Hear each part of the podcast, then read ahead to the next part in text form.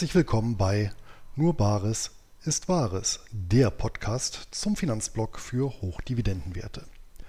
Heute mit der Auswertung des ETF Blitzdepots für das erste Halbjahr 2023 endlich bergfest. Und das bedeutet nicht nur, dass die Tage auf der nördlichen Hemisphäre bereits wieder kürzer werden, sondern auch, dass es Zeit ist für die halbjährliche Aktualisierung und Rebalancierung des Blitzdepots. Und das betrifft zum einen das Blitzdepot für Exchange Traded Funds, ETFs, sowie zum anderen das Blitzdepot für Einzelwerte. Beide Portfolios sind bekanntermaßen ertragsorientiert ausgerichtet und werden der besseren Handhabbarkeit und Übersicht wegen bei unterschiedlichen Brokern verwaltet. Nachfolgend widme ich mich ausschließlich dem ETF-Depot. Das Aktiendepot werde ich in der kommenden Woche besprechen. Außen vor bleibt an dieser Stelle auch das jüngst beschlossene Payment for Order Flow Verbot der Europäischen Union und seine Auswirkungen auf den aktuell genutzten Broker. Kommen wir also zur Ausgangslage im Blitzdepot. Seit Januar 2023 wird dieses als breit diversifiziertes Einkommensportfolio mit sparplanfähigen ETFs einschließlich eines Closed-End Funds geführt. Dieses lässt sich einschließlich der Kontoöffnung bei Trade Republic in 2x10 Minuten einrichten, daher auch der Name. Der Neo-Broker hat noch zwei weitere Vorteile. Zum einen lassen sich ab einem Euro je Ausführung alle ETFs, Kryptowährungen sowie über 2500 Aktien kostenfrei besparen. Gebühren für das Depot oder die Verbuchung von Dividenden fallen dabei nicht an. Zum anderen werden Guthaben bei Trade Republic vergleichsweise attraktiv verzinst, was gerade Einkommensinvestoren entgegenkommt, sofern sie nicht alle eingehenden Zahlungen sofort wieder reinvestieren. Startschuss für das Blitzdepot war im September 2020 mit einer Ersteinlage in Höhe von 3.500 Euro sowie einer Sparrate von 400 Euro monatlich. Ausgeführt werden die Sparpläne seit jeher zur Monatsmitte bzw. am 16. eines jeden Monats. Mit der am Jahresanfang vollzogenen Umstellung auf ETFs bzw. Sammelanlagen habe ich die Sparrate dann auf 700 Euro je Monat erhöht. Auch diesmal dürfen drei Hinweise nicht fehlen. Zum einen erfolgen alle Angaben, was die Währung angeht, analog zur Anzeige des Brokers durchgehend in Euro und das liegt daran, dass Lang und Schwarz als Handelsplatz alle Transaktionen über Euro abwickelt. Zweitens wird die Ausschüttungsrendite als 12 Monatsrendite angegeben. Das heißt, sie bezieht sich also auf die im Verlauf der letzten zwölf Monate gezahlten Dividende geteilt durch den Wertpapierkurs zum Stichtag, also zur Jahresmitte. Und drittens basieren alle prozentualen Gewinne und Verluste auf dem jeweiligen durchschnittlichen Einstandskurs im Vergleich zum Kurs am 30. Juni 2023. Und dieser Einstandskurs wiederum, der ändert sich mit jeder neu ausgeführten Order, also monatlich. Blicken wir nun auf die aktuelle Zusammenstellung. Seit der deutlichen Ausweitung der handelbaren Wertpapiere bei Trade Republic sind nahezu alle in Deutschland zugelassenen ETFs sparplanfähig und das wiederum ermöglicht selbst Einkommensinvestoren eine Vielzahl von Kombinationen, um sich mit Dividenden-ETFs ihr individuelles, passendes Weltportfolio zusammenzustellen. Mein ganz persönliches Blitzdepot für Sammelanlagen besteht aus folgenden sieben Positionen. Erstens Ares Capital Corporation. Zweitens FTSE Emerging Markets High Dividend Low Volatility ETF. Drittens FTSE EPRA Nareit Global Developed ETF. Viertens JP Morgan US Dollar Emerging Markets Bond ETF. Fünftens SP Global Dividend Aristocrats ETF.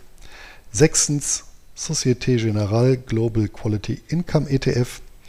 Und siebtens Stocks Global Select Dividend 100 ETF. Ziel ist eine gleichgewichtige Verteilung aller sieben Sammelanlagen und dazu werden diese monatlich mit jeweils 100 Euro gleichmäßig bespart. Unterschiede in der Kursentwicklung, die werden dann im Rahmen der Rebalancierung soweit möglich und wirtschaftlich ausgeglichen. Dazu werden vorrangig die in der jeweiligen Periode zugeflossenen Mittel herangezogen. Im Vergleich zum Vorhalbjahr wurde ein ETF durch einen äquivalenten Titel ersetzt. Der Anfang Juli vorgenommene Austausch, der betraf den Real Estate Investment Trust Anteil im Portfolio und das hatte ausschließlich steuerrechtliche Gründe und auf die gehe ich später ein. Betrachten wir das Portfolio nach Anlageklassen und anfangen möchte ich mit der Anlageklasse der Dividendenaktien Industrieländer. Die bilden mit knapp 50 Prozent auch den Schwerpunkt des Portfolios.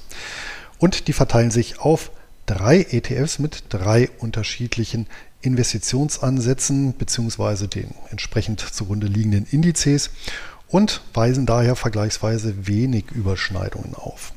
Diese Aufteilung auf drei ETFs, die dient in erster Linie der Strategiediversifikation. Das Urgestein im Blitzdepot ist der Stocks Global Select Dividend 100 ETF und der legt den Schwerpunkt auf eine hohe, allerdings tatsächlich verdiente Dividende bei einer gleichzeitigen Mindestkontinuität der Ausschüttung. Also einige qualitative Merkmale sind dann auch dabei. Die 100 Titel, die bringen es momentan auf eine Dividendenrendite von 5,5 Prozent. Bezüglich der Kursentwicklung steht die Position etwa 2% im Minus. Die Top 3 Positionen sind SITC International Holdings, Young Coal Australia und Pacific Basin Shipping. Bei dem im Januar neu aufgenommenen SP Global Dividend Aristocrats ETF ist der Name Programm. Primäres Auswahlkriterium für die Aufnahme in den ETF bzw. Index, das ist die Dividendenhistorie. Hierzu müssen die Ausschüttungen in mindestens zehn aufeinanderfolgenden Jahren erhöht oder zumindest nicht gesenkt worden sein. Dazu gesellen sich Anforderungen an die Eigenkapitalrendite und den Cashflow. Die Dividendenrendite beläuft sich aktuell auf 4,8% pro Jahr. Ohne Ausschüttungen beträgt der Verlust der Position aktuell 8%. Die Top 3 Positionen, das sind A2A, Verizon Communications und Universal. Der dritte im Bunde, das ist schließlich der Societe Generale Global Quality Income ETF, bei dem die Aktienauswahl nach einem rein qualitativen Ansatz erfolgt und dafür werden mehrere Fundamentalkennzahlen herangezogen und verglichen. Die Ausschüttungsrendite, die beträgt hier 4,7 Prozent. Die Position weist ohne diese Ausschüttungen ein Minus von gut 2% aus. Top 3 Positionen sind hier Canon, Orison Holdings und Komatsu. Damit wechseln wir die Anlageklasse und kommen zu den Real Estate Investment Trusts bzw. Immobilien. Und der bereits erwähnte einzige Austausch, der fand genau hier statt. Und ausgetauscht habe ich den Van Eck Global Real Estate ETF durch den FTSE EPRA Narei Global Developed ETF. Zum Hintergrund, das Produkt aus dem Hause Van Eck, das notierte in den Niederlanden und wird vollständig repliziert. Der Nachfolger von Luxor, der ist in Luxemburg domiziliert und ein Swap-ETF.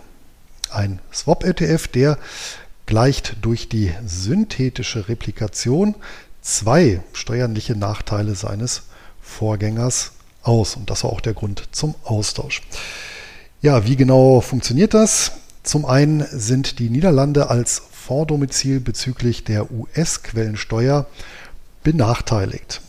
Einem entsprechenden ETF fließt also aus Übersee beispielsweise weniger Dividenden zu als einem irischen ETF.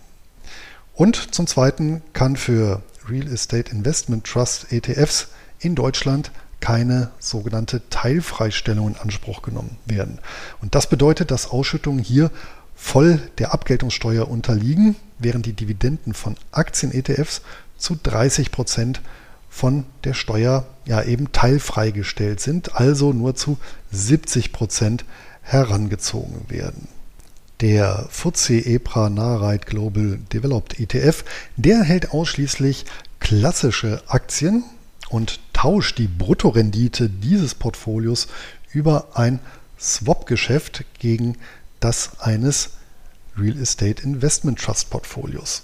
Die Renditedifferenz gleicht der Swap-Partner, in diesem Fall die französische Großbank Société Générale, in Bar aus. Und dadurch wird einerseits die US-Quellensteuer umgangen, zumindest weitestgehend. Andererseits kann der ETF für die Teilfreistellung in Anspruch genommen werden. Ich muss dazu sagen, dass mir dieser Aspekt erst im Laufe des vergangenen Halbjahres bewusst geworden ist und sonst hätte ich von vornherein auf den steueroptimierten ETF gesetzt. Knapp 400 Real Estate Investment Trusts und Immobilienaktien weltweit deckt der recht US-lastige Index ab, in den wiederum der ETF über die Swap-Konstruktion investiert ist.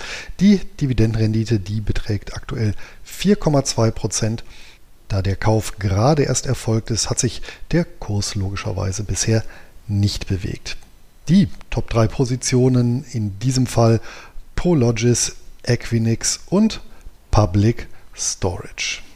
Weiter geht es mit den Dividendenaktien aus Schwellenländern. Und die Position, die deckt nach wie vor der FTSE Emerging Markets High Dividend Low Volatility ETF mit gut 100 Positionen ab. Interessant ist bei diesem ETF die namensprägende Strategie, also Low Volatility Aktien, die ausführlich in einer von mir rezensierten Publikation erläutert wird. Die Ausstellungsrendite des ETFs beträgt 8,6 Prozent. Der Kurs ist ein gutes Prozent unter Wasser. Und hier lauten die Top 3 Positionen Costco Shipping, Transmisora Alianza de Energia Electrica und Unipa Carbo Cloro. Die außerbörslichen Anlageklassen Private Equity und Private Debt deckt die Ares Capital Corporation ab, eine Business Development Company und damit per Definition ein börsennotierter Investmentfonds bzw. Closed-End Fund und damit auch der einzige Nicht-ETF im Portfolio. Ares Capital ist mit einer Marktkapitalisierung von über 10 Milliarden US-Dollar die größte Business Development Company und das Portfolio deckt mit mehreren hundert Beteiligungen über sämtliche Branchen und Regionen den gesamten US-Mittelstand ab. Der Fokus, der liegt dabei auf variabel verzinsten Krediten. Die Dividendenrendite, die beläuft sich auf 10,3 Prozent. Der Kurs steht aktuell bei einem Minus von 4,3 Prozent. Und schließlich werfen wir noch einen Blick auf die Staatsanleihen der Schwellenländer, denn ebenfalls zum Urgestein des Depots zählt der iShares JP Morgan US-Dollar Emerging Market Bond ETF, gleichzeitig auch der einzige Monatszahler im Depot. Der Fonds investiert in Schwellenländer Staatsanleihen, die in einer relativen Hardwährung, also konkret dem US-Dollar, notiert sind. Das Portfolio umfasst über 600 Papiere und die aktuelle Ausstellungsrendite beträgt 5,7 Prozent, das Kurs minus 7,6 Prozent. Die Top 3 Positionen bzw. Schuldner sind die Türkei, Saudi-Arabien und Brasilien. Und damit sind wir auch schon bei der Auswertung des Depots. Das Blitzdepot für ETFs, das verzeichnete im ersten Halbjahr eine zeitgewichtete Gesamtrendite von minus 2,8 Prozent. Zeitauflage beträgt diese plus 10,5 Prozent. Interessant ist hier der direkte Vergleich mit einem klassischen 7030 ETF-Portfolio. Hier einmal in der besagten klassischen Variante als auch in den Versionen ESG und Low Volatility. Denn alle drei Versionen, die entkoppelten sich etwa ab Mitte März und wechselten von einer leichten Unter in eine Überperformance und das war natürlich ein Tribut an das Wiedererstarken der Tech-Werte. Die Portfoliokosten selber, die liegen bei 0,39% Das durchschnittliche Kurs-Gewinn-Verhältnis der im Depot insgesamt enthaltenen Aktien liegt bei 12, das Kurs-Buchwert-Verhältnis bei 1. Und dementsprechend value-lastig ist auch der Aktienanteil, wobei große und mittlere Unternehmen dominieren. Die Anleihen, die weisen im Schnitt ein BB-Rating und eine Duration von 7,17 auf, beziehungsweise damit eine recht hohe Zinssensibilität. Die Korrelation, das ist auch noch ganz interessant, der im Depot enthaltenen Titel, die ist mit 0,71 klar positiv, aber das ist angesichts der strategischen Grundausrichtung auch nicht anders zu erwarten. Die Volatilität, die beläuft sich auf 18,04 Prozent und der Maximum Drawdown seit Auflage auf 18,5 Prozent und der datiert vom 22. März 2023. Wie sieht es mit den Ausschüttungen aus? Die Dividendenrendite betrug zum Zeitpunkt der Auswertung 6,2 Prozent brutto per annum bezogen auf das Gesamtdepot. Netto flossen einschließlich Zinsen für Guthaben auf dem Verrechnungskonto 341,36 Euro zu. Das ist weniger als im Halbjahr zuvor. Allerdings ist in dieser ETF bzw. CF Konstellation die zweite Jahreshälfte traditionell deutlich dividendenstärker. Insgesamt weist der Trend hier klar nach oben. Im Jahresverlauf stehen zwischen zwei und fünf weitere Dividendenzahlungstermine pro Monat an, insgesamt 17. Seit Auflage sind netto 1348,46 Euro oder 6,7 Prozent des Depotvolumens bzw. 6,8 Prozent der eingezahlten Sparbeiträge zugeflossen. Und ein abschließender Hinweis noch zu den unvermeidlichen Steuern. Diesbezüglich haben Anleger zumindest bei Trade Republic keinerlei Aufwand, da der Broker die Abgeltungssteuer nebst Solidaritätszuschlag und gegebenenfalls Kirchensteuer automatisch abführt. Bleibt noch die Zusammenfassung und der Ausblick. Wie erwartet hat sich das ETF Blitzdepot als äußerst pflegeleicht erwiesen und die erzielten Erträge, die lassen sich meines Erachtens zu Recht als nahezu passives Einkommen klassifizieren. Auch in der zweiten Jahreshälfte 2023, da werde ich das Portfolio unverändert weiter besparen und auf Autopilot belassen. Und zum Abschluss, da gibt es auch diesmal die traditionelle Dreingabe. Alle harten Datenzahlen, Fakten zum Depot und den einzelnen Positionen, die können wie gewohnt in einer Excel-Tabelle nachrecherchiert werden, die ich im Blogbeitrag zum Herunterladen anbiete.